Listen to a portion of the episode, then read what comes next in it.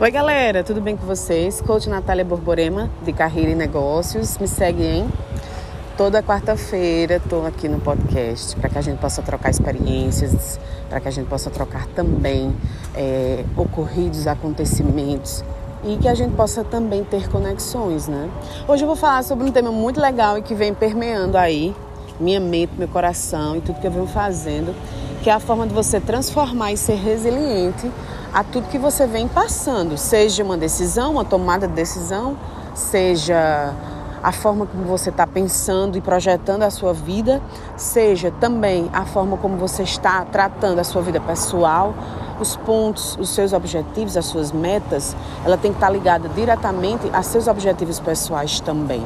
E as pessoas que o cercam. Por quê? Porque muitas vezes a nossa tomada de decisão, ela é pautada muito no emocional. E a gente sabe que o nosso emocional, ele está ligado diretamente às pessoas que nos, que nos permeiam. Esses dias, gente, eu venho me desenvolvendo e tendo experiências incríveis com pessoas que nunca eu tive nenhuma, nenhum acesso. Então, assim, como a resiliência é importante para você passar pelos momentos, conseguir tirar algo bom daquilo, seja um momento doloroso, seja você aprender com aquele momento doloroso, seja você realmente ter consciência e até a não consciência também de você projetar a sua vida, as suas expectativas, os seus desejos com base naquilo que você está querendo para você.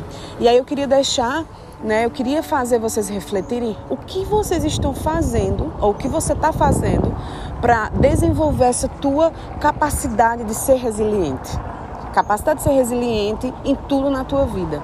Seja alguma decisão que você vai tomar, seja você abrir mão de alguma coisa e você ter a certeza que você está fazendo certo para aquilo, seja você começar a ter uma vida nova em lugares novos, com pessoas novas, seja você também é, compreender que muitas vezes você precisa deixar aquele seu eu antigo para você se transformar no seu eu novo.